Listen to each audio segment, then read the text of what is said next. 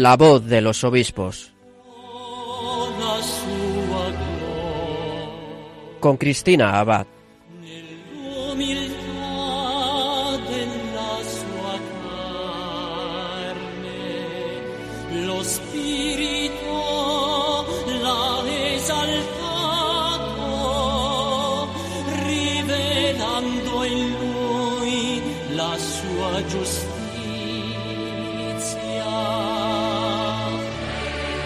Muy buenas noches, querida familia de Radio María. Un cariñoso saludo de quien les habla, Cristina Abad. Bienvenidos a este nuevo programa de La Voz de los Obispos, un programa en el que, como ya saben, seguimos acercándonos a nuestros obispos y haciéndonos eco de sus testimonios, de sus mensajes y, como no, participando de sus realidades diocesanas.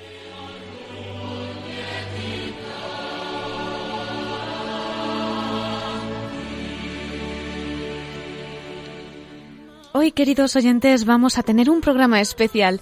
Como muchos saben, la Conferencia Episcopal Española presentaba hace unos días la campaña Me apunto a religión.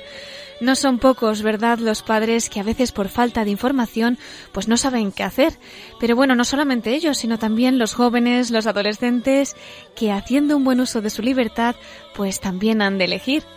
Y por eso la Iglesia, que es muy madre, se pone a disposición de los alumnos y los padres para ofrecerles pues la mejor opción y con todas las explicaciones necesarias, ¿a que sí?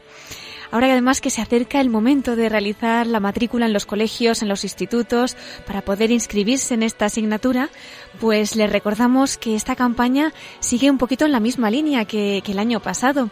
Les vamos a invitar a visitar también el material que han dispuesto en las redes sociales, porque desde la conferencia episcopal la verdad que han puesto a disposición de todos nosotros pues mucha documentación que nos puede venir muy bien.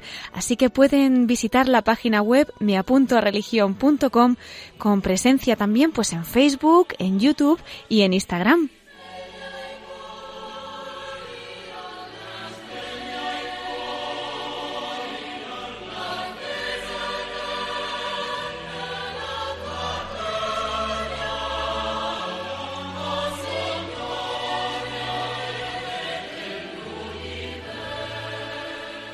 Les comentamos además que en esta ocasión la campaña se dirige por primera vez y principalmente a los jóvenes y a los adolescentes pues es para ellos, ¿no? Ya que además tienen que, pensar que a lo mejor pues nunca se han apuntado a esta asignatura y les puede aportar mucho para su vida. La perspectiva que se ha utilizado en esta campaña, como verán quienes puedan meterse en esta página web, pues es un vídeo que está en Internet, en estas redes sociales y que insiste en la libertad para elegir esta materia con el claim, si te lo cuestionas todo, cuestiónate por qué no ir a religión. La dirección de esta campaña hacia el público adolescente se decide además por el hecho de que se constata cómo a partir de los 12 o 13 años pues son los mismos alumnos los que toman la decisión sobre la inscripción en esta clase de religión, nos recordaban desde la conferencia episcopal. Después sí que es verdad que son los padres los que sobre esta decisión realizan, ¿no? posteriormente la matrícula. Y bueno, también parte de la campaña se dirige a los padres que toman esta decisión. Esto vinculado al derecho que tienen para elegir el modelo de educación para sus hijos, ¿no? Y con esa responsabilidad también que, implica. Y por eso, pues desde la Comisión Episcopal de Enseñanza se invita a los padres a favorecer la educación religiosa de sus hijos. Y bueno, pues esto también sin dejarse frenar por las dificultades que se pueden encontrar en el camino, ¿no? Que, que no son pocas, como bien sabemos, y más hoy en día.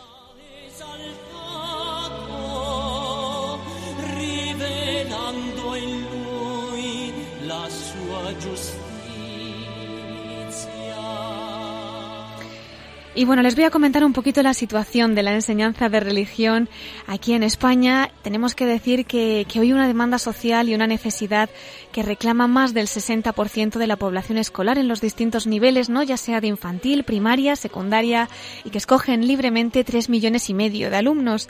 30.000 profesores de religión realizan esta misión educativa encomendada por los padres con una capacitación profesional del mismo nivel y que se exige al resto de sus compañeros, profesores, también en otras asignaturas Del número de profesores de religión, tenemos que decir que el 35% realizan esta actividad en centros públicos y el 65% en centros concertados.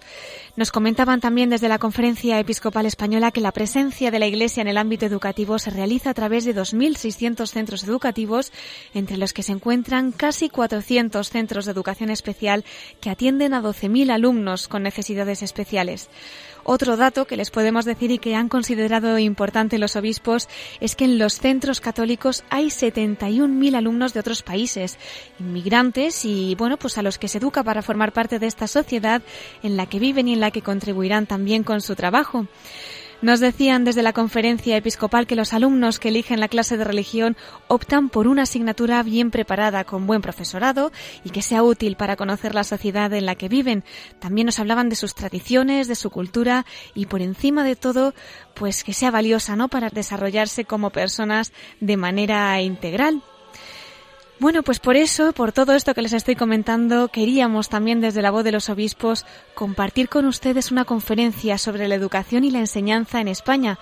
Se trata de una conferencia que impartió en febrero el obispo de Segovia, Monseñor César Franco, que es además el presidente de la Comisión Episcopal de Enseñanza y Catequesis.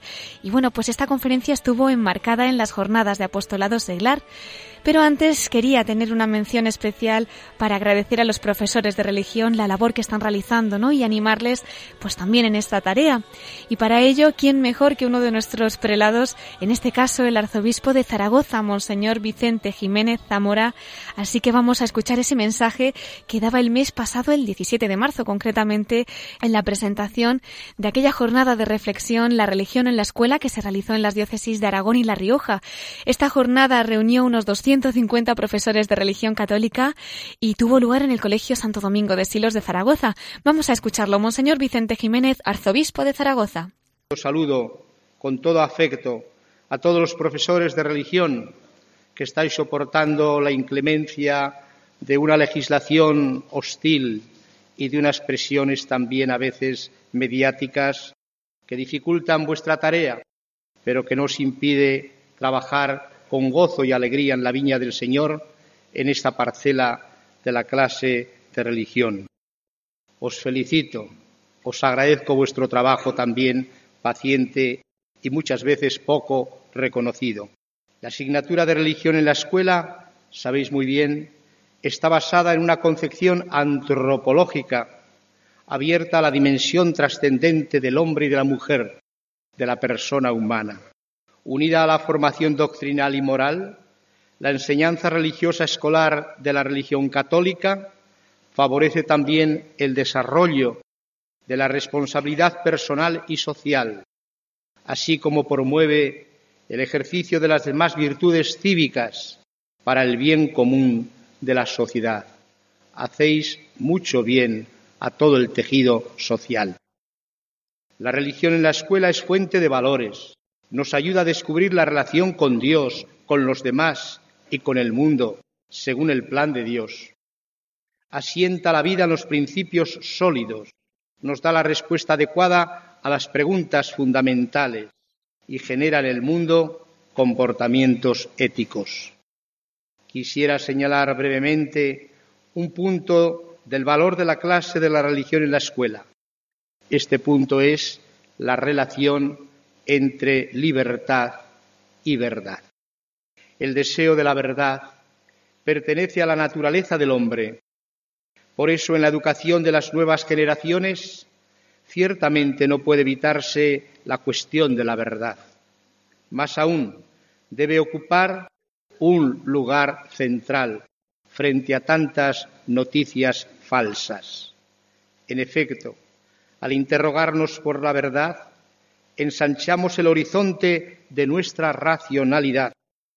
Comenzamos a liberar la razón de los límites demasiado estrechos dentro de los cuales queda confinada cuando se considera racional solo lo que puede ser objeto de experimento y de cálculo o de tecnología.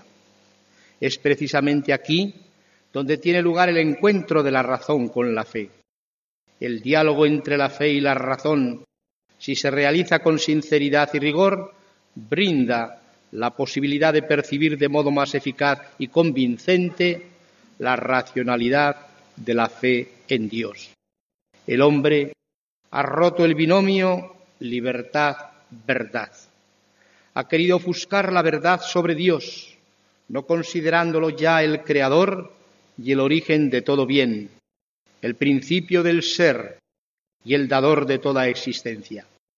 Al destruir un Dios trascendente, emerge el hombre prometeico que quiere robar el fuego sagrado a los dioses para hacerse un diosecillo. He aquí otra verdad negada, la verdad sobre el hombre. Hay que superar la fractura entre fe y razón, ya que son las dos alas con las cuales el espíritu humano se eleva a la contemplación de la verdad. Una y otra se apoyan, cada una en su propio ámbito de acción. En cambio, los que con una visión positivista proponen excluir a lo divino de la universalidad de la razón, no sólo niegan una de las más profundas convicciones de los creyentes, sino que terminan por impedir el diálogo de culturas que ellos mismos proponen. Al final, la fidelidad al hombre exige la fidelidad a la verdad, que es la única garantía de libertad.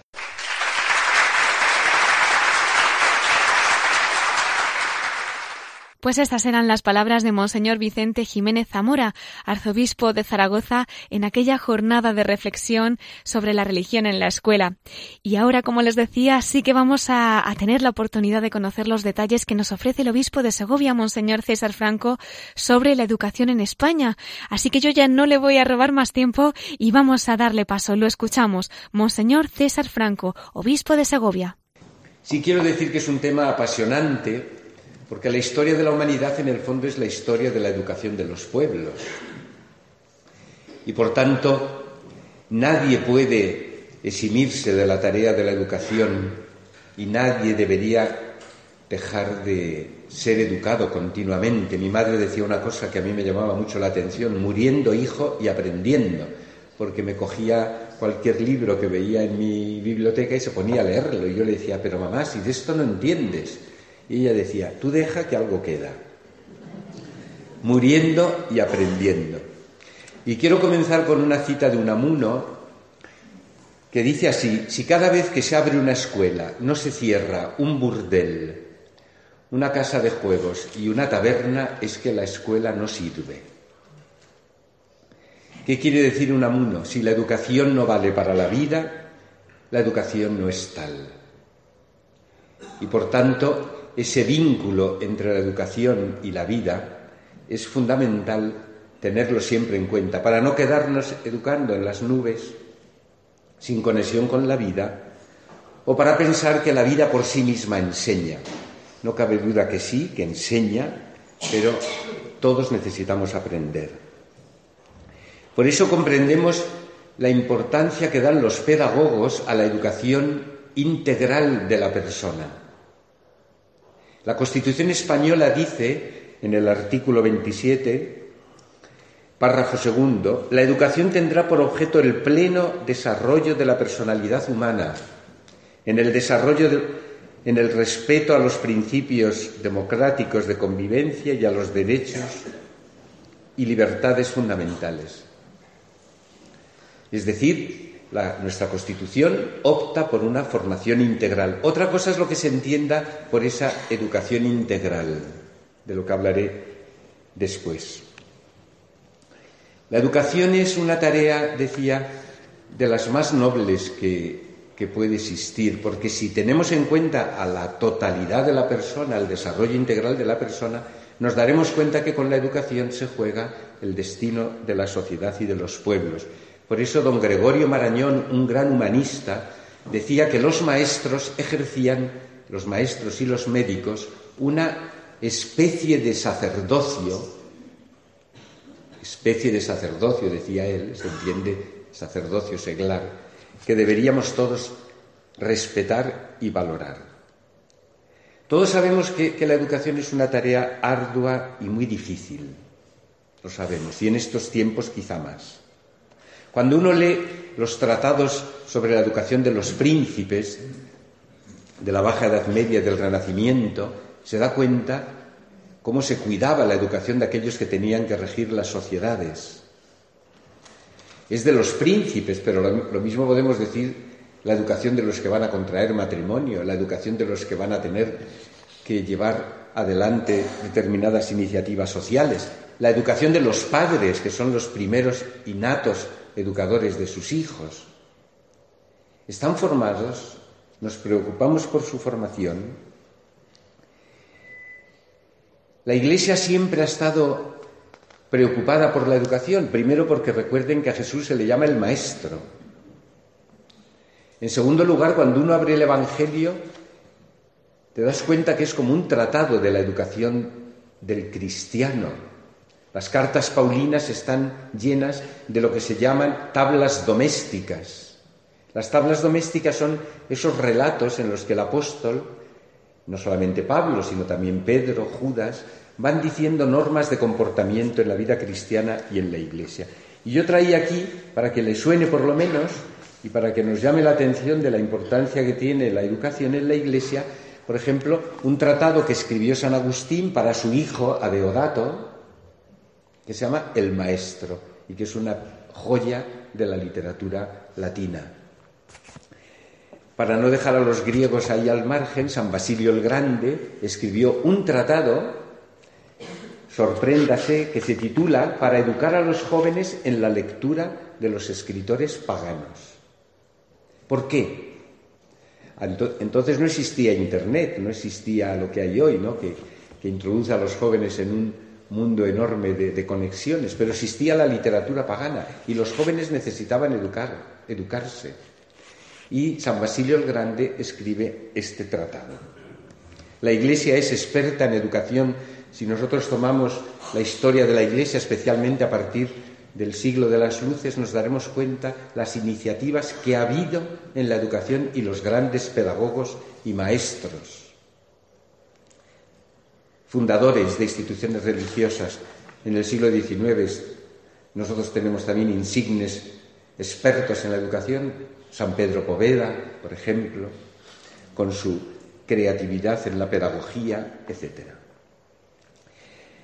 Yo me he apoyado sobre todo para preparar esta charla en el Congreso sobre Educación que tuvo lugar por iniciativa del Papa Francisco en Roma en noviembre del 2015 y cuyas actas están editadas, por si a alguien le interesa, están editadas en inglés y en italiano, no sé si estarán también editadas en español. El título era reeducación, reeducar, repensar Europa, perdón, repensar Europa.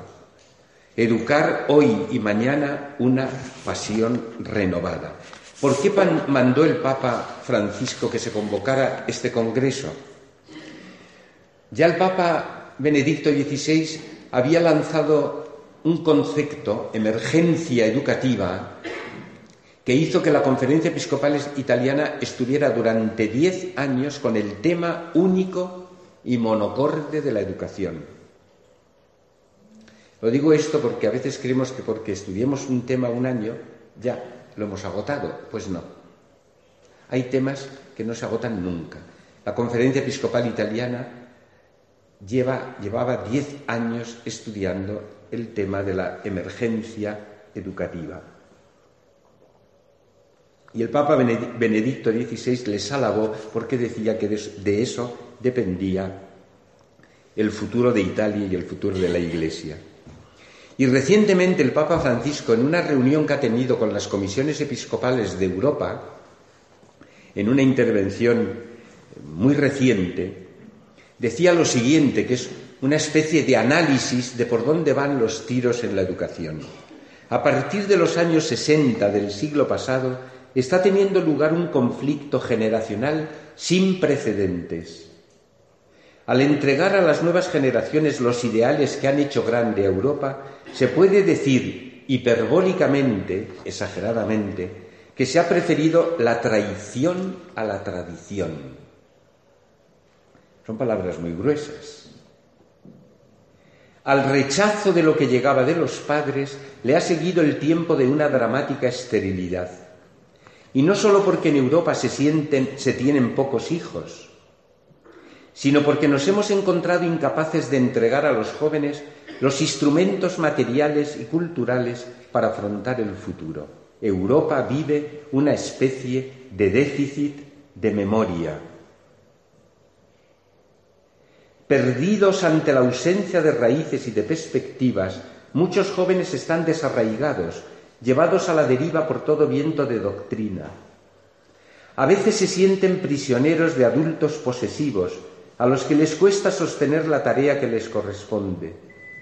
Es importante la tarea de educar, no solo ofreciendo un conjunto de conocimientos técnicos y científicos, sino trabajando, y aquí cita el concilio el decreto de educación, para promover la perfección íntegra de la persona humana, la formación integral de la persona, también para el bien de la sociedad terrestre y para la construcción de un mundo que debe configurarse de manera más humana. Es decir, el Papa Francisco señala el origen de esta dificultad que tenemos hoy para entender qué es la educación y promoverla en esa desvinculación de una de las generaciones con la tradición. Por eso en el mismo discurso insiste mucho en la necesidad de volver a la tradición, ojo, que no es un concepto estático, sino dinámico, y que en el fondo es el sentido de pertenencia que se tiene bien en la familia, bien en la sociedad o bien en la Iglesia. Por eso, entre los desafíos que el Papa Francisco ha señalado a la Iglesia para estos años, en los que él está en la sede de Pedro, ha dicho que la educación es uno de los más importantes, ya que la cultura está en, un constante, en una constante transformación.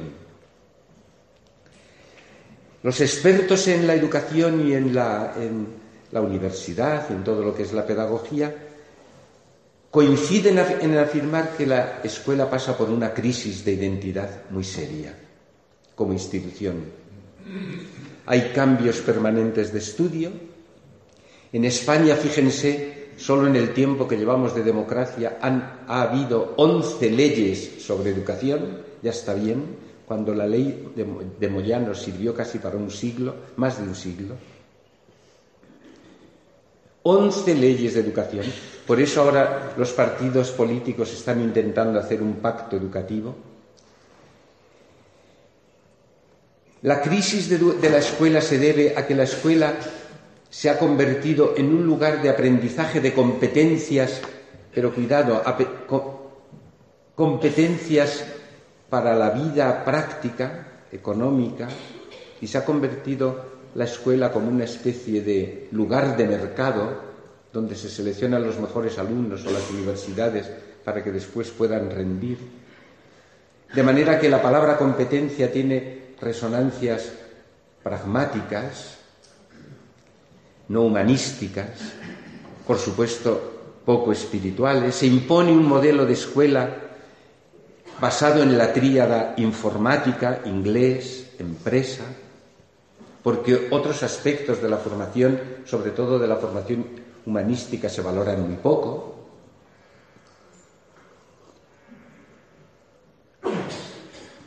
Y según las actas de este Congreso, muchas veces la palabra educar se hace sinónima de instruir, y no es lo mismo.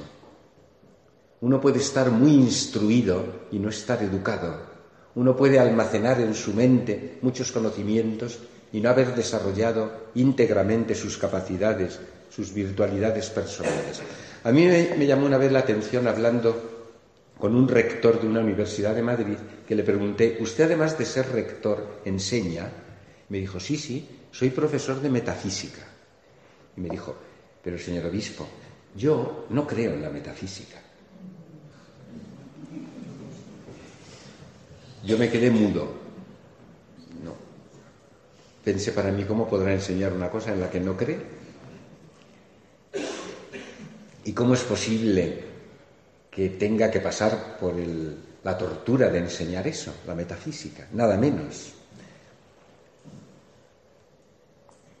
Dicho entre paréntesis, don Antonio Palenzuela, ilustre predecesor, fue profesor mío de metafísica.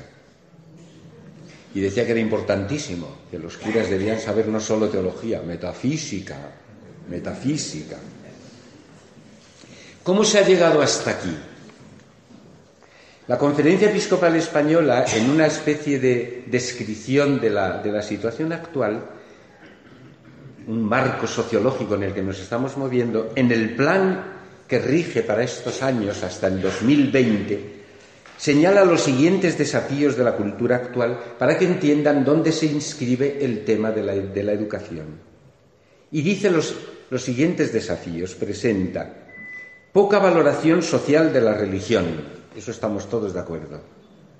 Exaltación de la libertad y del bienestar material, estamos de acuerdo predominio de una cultura secularista, del subjetivismo y del relativismo. La cultura del todo vale. Esto está, si lo quieren ustedes estudiar y ver cómo lo desarrollan los obispos o desarrollamos en el plan de la conferencia episcopal. Es en este contexto donde debemos nosotros entender la dificultad de la educación. Porque una cultura que solo se preocupa por el bienestar material, por vivir bien,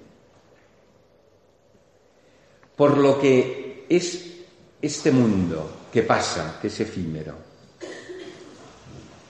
por defender a todo trance lo subjetivo de la persona, que hay que defenderlo, de internis neco ecclesia, dice la Iglesia, de las cosas internas ni siquiera la Iglesia, hay que defenderlo, pero el subjetivismo no puede imperar, o el relativismo, o la cultura del todo vale, es evidente que es una descripción que para todo educador le tiene que poner los pelos de punta. En la Evangelii Gaudium dice el Papa que el predominio de la cultura secularista dificulta poderosamente la educación abierta a la trascendencia y al hecho cristiano, y que al reducir la fe y la Iglesia al ámbito de lo privado y de lo íntimo, se niega toda trascendencia y provoca una especie como de deformación ética, de debilitamiento moral del sentido del pecado personal y social, que afecta a la vulnerabilidad de las nuevas generaciones que son, como ustedes saben, enormemente vulnerables.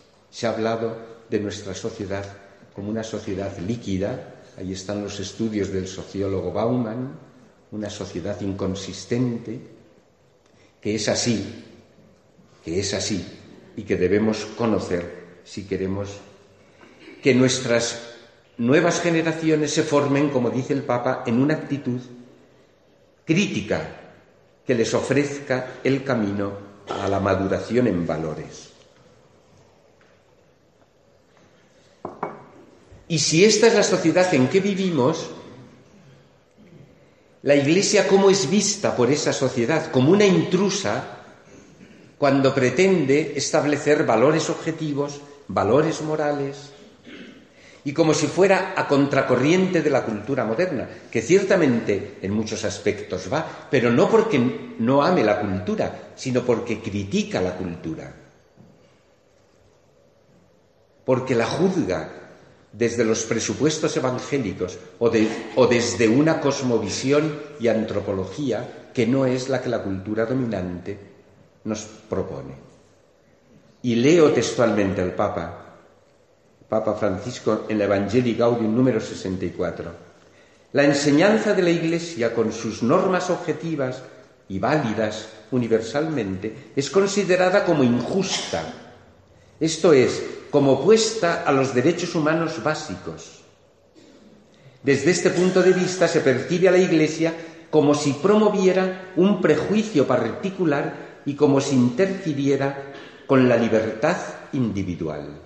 Esto es lo más grave.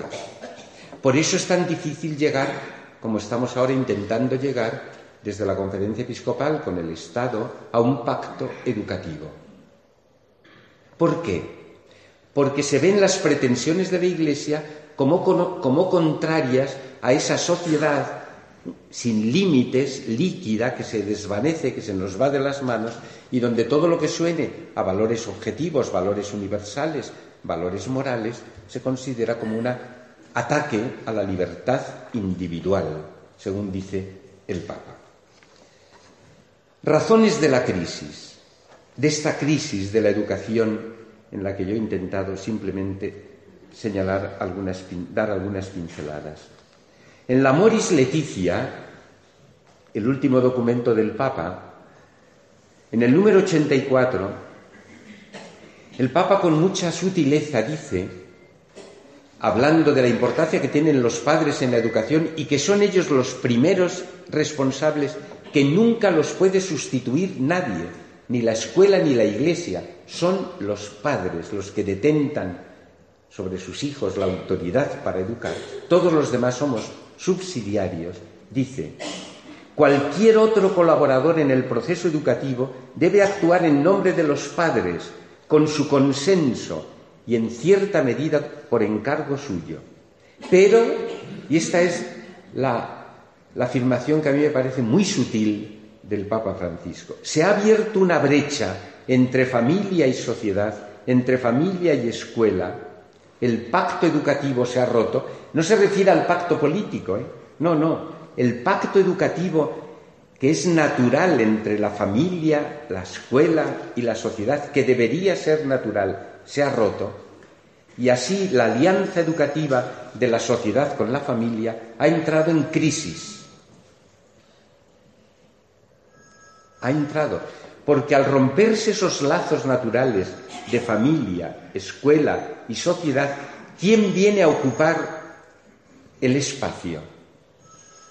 El Estado, con sus pretensiones totalizadoras, aunque, aunque nos llamemos Estado democrático, porque podemos ser un Estado democrático, que ciertamente lo, hecho, lo somos, pero el Estado puede tener pretensiones totalizadoras. ¿Por qué la religión se tiene que quitar del, horario escolar? ¿Por qué razón? ¿O por qué las instituciones no pueden hacer sus propias escuelas, las instituciones religiosas o otro tipo de instituciones? ¿Por qué se va a perder el derecho a erigir escuelas? Si son los padres los que detentan la autoridad de cómo quieren educar a sus hijos. ¿Por qué si la Constitución española dice que la persona tiene que ser educada en su integralidad y que debemos buscar la formación integral de la persona, se poda el hecho religioso? No se puede decir que es que el Estado es aconfesional. Evidentemente el Estado es, aconfesional, pero la sociedad no. La sociedad no. Y la separación entre la Iglesia y el Estado no equivale a la separación de la Iglesia y la sociedad. Porque en la sociedad, el, no sé ahora qué, qué porcentaje habrá, pero las últimas estadísticas que yo vi, el 80% son bautizados. Y luego hay judíos, hay musulmanes, hay budistas. Ese pacto que dice el Papa se ha roto es un problema de cómo la educación puede quedar, diríamos, en manos de aquellos que no son los últimos responsables de la educación de las nuevas generaciones. Segunda causa, lo decía hace un momento, la Constitución española defiende el derecho de libertad religiosa que está vinculado al derecho de libertad de enseñanza. Son dos derechos que se reclaman mutuamente. Pero cuando interpreta el derecho de libertad de enseñanza, los políticos la restringen generalmente a que la Iglesia tenga libertad de culto o que los cristianos tengan libertad de elegir el culto que quieran.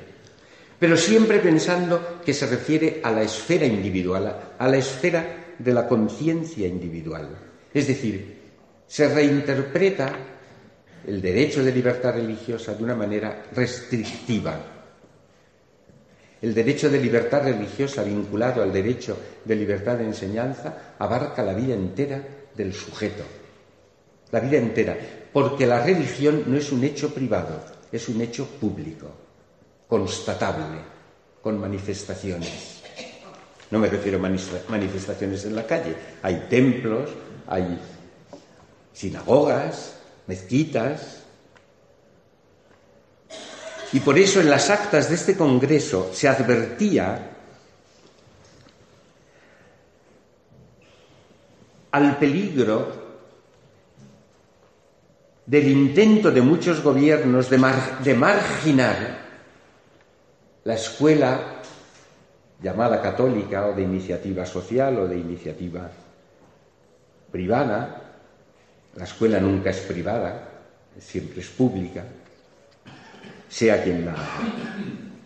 Y por eso hay intentos de partidos políticos y entidades más, más cercanas a los que dominan la cultura que consideran, intentan considerar la dimensión religiosa como algo privado, marginando la religión en las aulas, cosa que, como ustedes saben, en todos los países de Europa es algo aceptado, el que haya religión en las escuelas, salvo Francia y algún otro país. Ahora Francia está abriendo los colegios para que, aunque sea en horario extraescolar, puedan recibir los alumnos formación religiosa. Otra razón de esta crisis es la pérdida del sentido de la verdad sobre el hombre, el cosmos y la historia, lo que llamamos la cosmovisión, pero que curiosamente contrasta con el intento de imponernos una determinada ideología. El caso más claro de este intento de meter una ideología en la propia escuela, y lo ha denunciado el Papa Francisco en la Moris Leticia, es la ideología de género, que como saben está presentada una ley en el Parlamento español. Todavía no ha entrado en debate, pero está presentada. Y en 12 o 13, si no más, no tengo ahora el dato exacto, de autonomías ya ha sido aprobada que es una imposición de una determinada concepción del hombre que se pretende introducir en la escuela. Esa ideología de género ha sido definida con el Papa, por el Papa como un intento de colonización ideológica.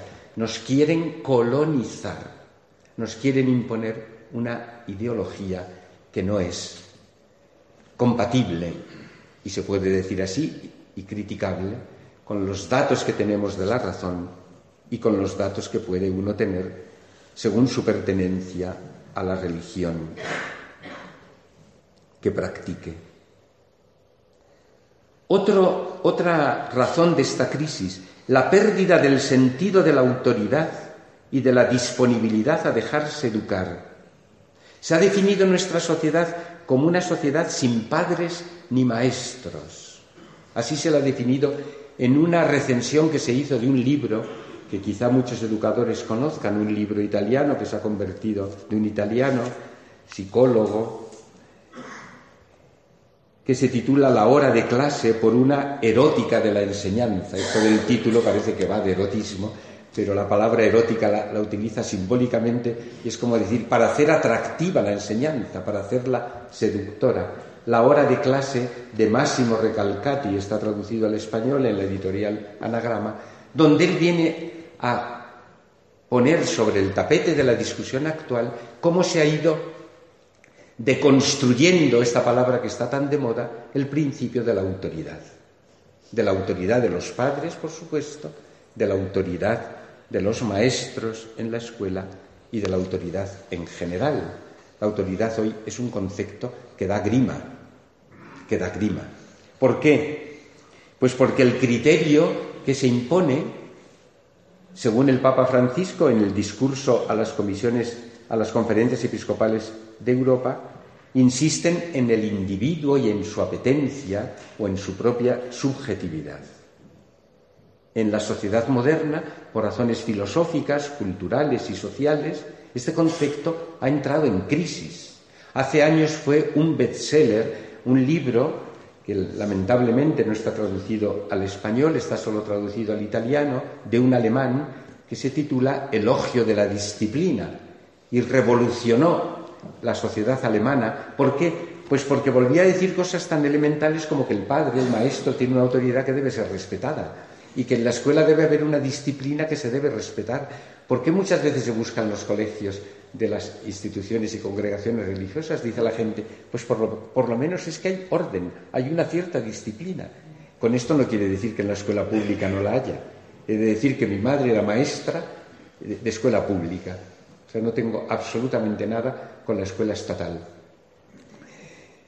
Pero sí es verdad que el problema que tienen muchas veces los educadores, los maestros y los, y los pedagogos para hacerse valer es tremendo. Y porque la alianza entre padres y alumnos contra profesores es una alianza muy dura de sostener, muy dura. Y los que estén en la enseñanza lo saben mejor que yo. El Papa Benedicto XVI decía que la dominada educación antiautoritaria no es educación, sino renuncia a la educación. Renuncia. Porque hay una autoridad que no es solamente la disciplina, el concepto de autoritas en latín no es de la disciplina, sino el concepto que viene de la persona por lo que esa persona es. Es padre, es madre y por tanto tiene una autoridad innata. Es maestro, enseña, tiene una autoridad. Eugenio Dors tiene un ensayo precioso sobre el aprendizaje, donde él, haciendo de maestro, habla con un alumno y le dice, mira hijo, yo te pido que confíes en mí, que pongas tus manos en las mías y que te dejes enseñar. Porque muchas cosas, estoy citando de memoria, no estoy citando literalmente, ahora no comprenderás, pero cuando crezcas habrán fructificado tu interior y te habrás dado cuenta de que el haberte fiado ha dejado que el Espíritu entre en ti. Por eso cuando se habla de la autoridad en este sentido, en un discurso que el Papa tiene a las escuelas católicas, es la autoridad del carisma que han recibido, es la autoridad de la capacidad que esas personas tienen para transmitir enseñanza y es una autoridad que pone también a los maestros y a los educadores frente a sí mismos para saber que tienen que ir por delante con el ejemplo de su vida, con la coherencia, con el testimonio, que es lo que hace que la enseñanza se valore. Otra causa es la pérdida de identidad del sujeto educativo y de la responsabilidad que tienen. Por sujeto educativo, recuerdo, son los padres, es la escuela, es la iglesia, todos los que tenemos el servicio de la educación. Si nos preguntamos quién educa hoy, ¿qué contestaríamos? ¿Quién educa? ¿Quién es el sujeto educativo de las nuevas generaciones? estamos hablando naturalmente en general. ¿Quiénes son los que verdaderamente educan? ¿Dónde vemos que nuestros niños y jóvenes se están educando? En las familias, sí, las familias, la escuela, pero solo la sociedad, los medios, los aparatitos, ay perdón que este está grabando, los aparatitos, Internet, ¿y de qué se fían en última instancia? ¿De quién se fían?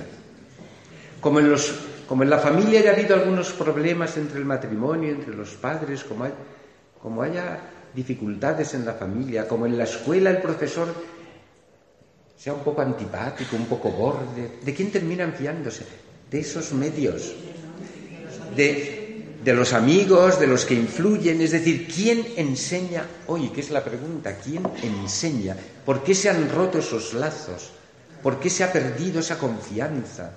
en el sujeto educativo por excelencia. ¿Por qué la Iglesia también ha perdido autoridad y debemos reconocerlo? ¿Por qué? Porque hemos perdido autoridad. Por tantos problemas tan graves y tan serios. ¿Cómo podemos ganar la confianza? ¿Cómo los padres pueden recuperar la confianza? Yo he conocido muchos padres que han dicho, yo ya mire, yo ya los dejo y que vayan por donde quieran. Yo ya he hecho lo que tenía que hacer y que hagan lo que quieran. O los pobres maestros, muchos de los cuales dicen los psiquiatras que, que entre los que más van a su consulta son los maestros. No sé si será verdad. Las instituciones que están llamadas a enseñar, ¿quién? El Papa Francisco nos ha advertido de este problema a todos los que en la Iglesia tenemos una tarea de enseñanza. Y el último, la última causa, la pérdida de ese sentido de la integralidad de la educación que mira a la persona en su totalidad y que gracias a Dios en la Iglesia, en la Iglesia lo llamamos con una palabra bellísima, el hombre nuevo, que es Cristo. Tenemos una antropología, los cristianos, que está centrada en la persona de Cristo y que nos debería motivar para saber que nuestra propuesta afecta a la integridad de la persona. El hombre nuevo que ejerce una fascinación cuando uno lo descubre impresionante, como ejerció fascinación sobre Pablo de Tarso, sobre quienes le conocieron y los grandes santos, maestros y educadores que la Iglesia tiene. La educación tiende a parcelar, la educación actual tiende a separar demasiado lo que por naturaleza está unido. La educación tiene un temor enorme a hablar de principios unitarios que den a la persona esa especie de armonía, de equilibrio que necesita, porque tenemos miedo de hablar de espíritu, tenemos miedo de hablar de alma, tenemos miedo de hablar de moral, de ética. Nos da miedo incluso a los que estamos en la iglesia de utilizar la palabra pecado. Nos da miedo. Y si se pierde esa unidad del alma y del cuerpo, de la persona como una unidad psicofísica indestructible, no podremos nunca educar bien. Nos faltará un elemento y posiblemente, no posiblemente, seguramente, el elemento que da unidad a todo. De estas causas de la crisis de la educación o al menos de lo que los sociólogos y los estudiosos actuales nos dicen como fundamentos de estas crisis, se derivan hechos como los que resumo y con esto concluyo. Los gobiernos en general y los poderes políticos, aunque digan otra cosa, porque hay un doble lenguaje, hay un doble lenguaje, el lenguaje de cuando hay elecciones y el lenguaje de cuando dentro del partido dicen lo que hay que hacer en serio, después de habernos engañado en la propaganda política. Un doble lenguaje. Todos están de acuerdo en hacer un pacto educativo, pero cuando intentamos decir cómo tiene que ser ese pacto, las cosas cambian. Si ustedes leen, yo lo tengo aquí, pero no lo voy a leer, lo que dijeron los partidos políticos en las últimas elecciones todos estaban diciendo que había que respetar la Constitución, que había que respetar el derecho de los padres, que había que ir a una formación integral de la persona, etc. En las conversaciones que ha tenido el presidente de la conferencia episcopal o un servidor con dirigentes de partidos políticos, todos tienen miedo a llevar adelante lo que significa la libertad en la enseñanza y que los padres puedan elegir la escuela y puedan entender la escuela católica, la escuela eh, de instituciones y congregaciones religiosas, no como una especie de aditamento a la escuela estatal, sino con toda la legitimidad que tiene en la sociedad, que los padres puedan escoger la escuela que quieran y que la religión se dé en las aulas porque es un elemento constitutivo de la persona. Y, por eso muchos de los que están haciendo intentando hacer el pacto educativo dicen que será imposible. Pues bien,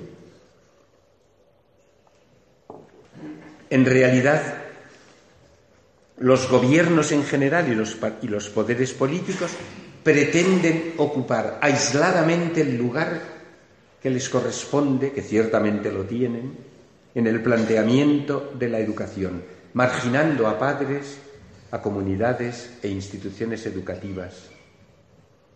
En el fondo, no se respeta en su integridad el derecho a la libertad de enseñanza, con lo que costó ese artículo 27 de la Constitución, con lo que costó redactarse y conjugar las dos tendencias que había, el derecho de todos a la educación y la libertad de enseñanza, calidad y equidad. Como no se respetan, no se han respetado ya los acuerdos entre la Iglesia y, el Estado, y el Estado, cuando de, de repente, con el Real Decreto para Ceuta y Melilla, se acortó el horario de religión en la escuela, que hizo que en todas las comunidades autónomas se recortaran los, los, los horarios. Algunos centros docentes han sufrido agresiones para defender su ideario propio y dirigir el, dirigir el centro preservando su ideario, el derecho a la autonomía pedagógica y organizativa del centro, la imposición de una antropología que niega la trascendencia y el orden de la creación, me estoy refiriendo a la ideología de género, el Papa Francisco, utilizando una expresión que era del Papa Benedicto, ha dicho que es un pecado contra la creación, así de claro. El intento de suprimir los conciertos establecidos, que son los que hacen posible la libertad de elección de centros, porque podemos decir que los padres tienen derecho a educar a sus hijos según sus propias convicciones morales y religiosas, pero si no se les facilita con los conciertos, ¿cómo van a poder elegir el centro? Los poderes públicos, esto es una nota de todo el magisterio de la Iglesia desde antes del Concilio Vaticano II, los poderes públicos están obligados a ayudar a las instituciones educativas, pertenezcan, las que pertenecen al Estado, por supuesto, las que no pertenezcan al Estado, lo mismo, y a ayudar al sostenimiento de esas instituciones. A veces hay censura de los idearios de centros en razón de prejuicios ideológicos sobre educación, pedagogía, etc. Y la negación a priori de la dimensión religiosa de la persona. Y en todo esto, yo creo que todavía los padres no han tomado conciencia del problema que supone esta esta pretensión. Están muy al margen. Y eso, por lo menos los obispos, cuando hablamos en la conferencia episcopal, todos coincidimos. Lo cual quiere decir que parece que abdican su responsabilidad. Que dicen, yo dejo a mi hijo en la escuela y ya se, ya se apañan los maestros o los profesores. Yo dejo a mi hijo a la catequesis y hay que les enseñen la fe. ¿Pero qué es esto? Si eso es responsabilidad primera e inmediata de los padres. Todos los demás, vuelvo a decir, somos subsidiarios. Por eso necesitamos concienciar a los padres, y es una de las tareas fundamentales que tiene la Iglesia, de esta responsabilidad ineludible de la educación. Muchas gracias. Así concluía su intervención el obispo de Segovia, Monseñor César Franco, en esa conferencia que dio sobre la educación en España con motivo de aquellas jornadas de apostolado seglar que se realizaron allí en la diócesis de Segovia.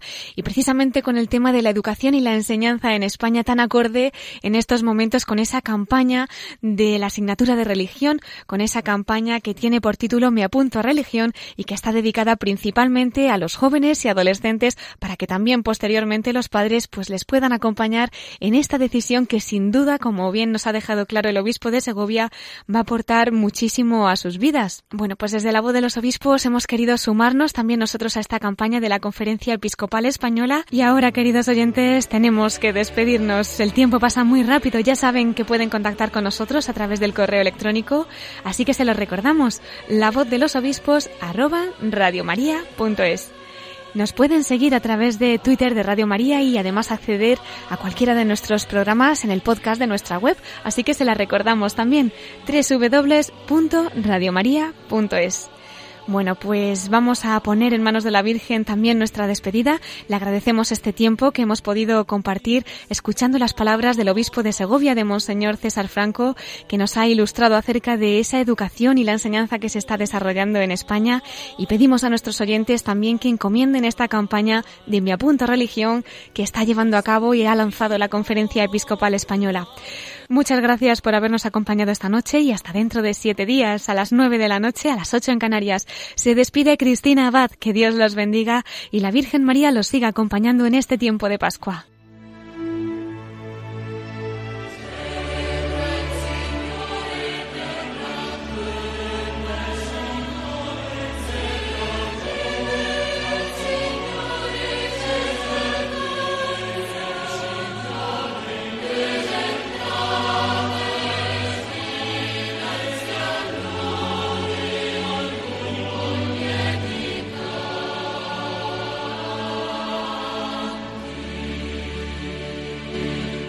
Han escuchado la voz de los obispos.